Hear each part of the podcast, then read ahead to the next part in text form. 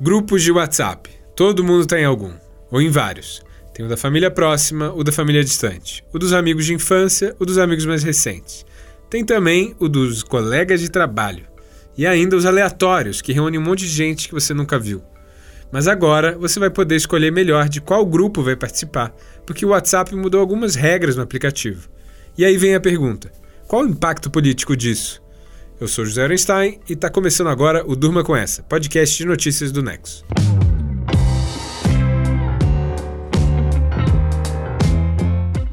Olá, eu sou a Laura Kapeliushnik e tô hoje aqui com o Zé nesse programa que vai ao ar no finzinho da tarde, de segunda a quinta. A gente traz para você um dos fatos mais instigantes do dia e que pode continuar a ecoar por aí. É isso, Laura. Hoje é 3 de abril de 2019, quarta-feira, e depois de uma série de programas aqui falando sobre reforma da Previdência, viagens presidenciais, revisionismos históricos, hoje a notícia do dia que a gente traz aqui não é sobre política. Pelo menos não assim de cara. É que hoje o WhatsApp anunciou uma mudança no aplicativo. Quem fizer uma atualização no app vai poder decidir se quer participar de um novo grupo ou não. Até hoje, você poderia ser incluído num grupo à revelia, sem escolher e aí só se livraria dele se saísse. É isso, Zé.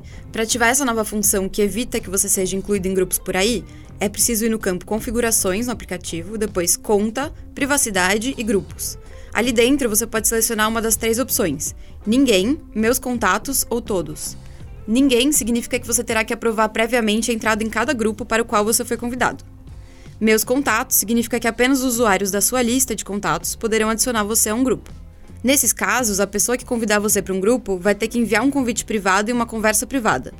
O usuário terá três dias para aceitar o convite antes que ele expire. Se você deixar a opção Todos ativada, vai continuar podendo ser incluído por qualquer pessoa em um grupo de mensagens. Essa mudança pode parecer banal, né, Laura? Mas na verdade ela pode ter impactos consideráveis. Bom, primeiro tem a questão estritamente pessoal a gente vai poder evitar aquele climão de sair de um grupo da família e todo mundo ver que você saiu. Porque né, o WhatsApp deixa bem claro quando uma pessoa sai. Agora é só deixar marcada ali de antemão a opção Ninguém. Eu só vou entrar nos grupos que eu quiser e aprovar previamente. Mas, fora isso, tem outros impactos mais relevantes, assim, em termos globais. Vamos lembrar: o WhatsApp tem mais de 1,5 bilhão de usuários em todo o mundo a gente está falando de quase um sexto de toda a população mundial. E hoje ele virou uma das principais fontes de informação para muita gente. Uma pesquisa feita em 2017 em vários países do mundo pelo Instituto Reuters mostrou que cada vez mais pessoas liam notícias pelo WhatsApp. O app vinha rivalizando já com o próprio Facebook, rede social que na verdade comprou o WhatsApp em 2014. Um quarto dos entrevistados no mundo diziam usar o WhatsApp para notícias. Em países como o Brasil e a Malásia, praticamente 50% dos entrevistados diziam consumir notícias. E aí tem aquele problema que vem dominando os debates sobre jornalismo e política nos últimos anos. As redes sociais, em especial o WhatsApp, deixam circular livremente notícias falsas. Seja notícias deliberadamente falsas, inventadas e distribuídas com o objetivo de desinformar, seja notícias falsas porque mal apuradas, sem os critérios e métodos do jornalismo profissional. E os grupos, principalmente os grupos com dezenas ou centenas de pessoas desconhecidas, são um dos principais canais de distribuição de notícia falsa e desinformação. Porque é diferente você receber uma notícia falsa de um contato seu, alguém que você conhece. O famoso caso do tio ou tia que compartilha boatos. Você pode questionar ele ou ela diretamente. Já a notícia falsa num grupo anônimo flui sem contestação facilmente, se perde no ruído, pode ser rapidamente disseminada sem que seja confrontada. E os impactos políticos que a circulação rápida e livre de notícias falsas o caos informacional que isso gera, tudo isso é algo que está começando a ser compreendido e medido agora. É, a gente viveu esse debate no Brasil recentemente, acho que todo mundo está lembrado. Às vésperas da votação de segundo turno que escolheria o presidente da República, o jornal Folha de São Paulo revelou que empresários apoiadores do então candidato Jair Bolsonaro, do PSL, bancaram o disparo de mensagens em massa contra seu adversário na disputa, o petista Fernando Haddad, que acabou derrotado. Disparos em massa utilizam sistemas automatizados que não são permitidos pela legislação eleitoral. Além disso, pagamentos feitos por empresários em favor de um candidato teriam de ser declarados, senão é caixa 2. Mais ainda, se forem empresas que bancaram, elas também podem ter infringido a regra do Supremo de 2015, que vetou doações de pessoas jurídicas a candidatos. Então é outro problema aí. Pois bem, a Polícia Federal abriu um inquérito sobre o caso e, após ser acionado pelo PT, o Tribunal Superior Eleitoral também abriu uma ação. Ninguém foi punido no caso. Petistas disseram que Haddad foi prejudicado e difamado por notícias plantadas pelo seu adversário e que seu desempenho eleitoral foi afetado em razão disso. Ao mesmo tempo, Bolsonaro também acusou Fernando Haddad de ter disseminado informações falsas a seu respeito.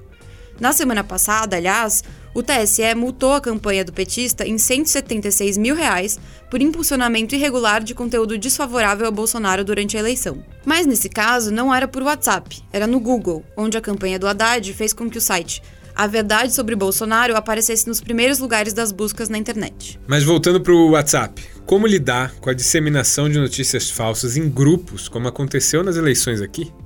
Em janeiro, a Folha noticiou que a Procuradoria-Geral da República tinha recebido, em novembro de 2018, depois das eleições, portanto, um parecer técnico com rastreamento de algumas das principais notícias falsas disseminadas na campanha. O relatório foi feito pelo especialista em telecomunicações da PUC do Rio, Miguel Freitas. Segundo ele, seria possível identificar quem foram os primeiros propagadores das mentiras que mais circularam no WhatsApp. Aí o WhatsApp respondeu dizendo ser impossível verificar na plataforma a origem de notícias falsas, ou seja, o sistema de criptografia do aplicativo impede, segundo a empresa, o acesso à informação de qual usuário colocou uma imagem, um áudio ou mesmo um texto que depois tenha viralizado.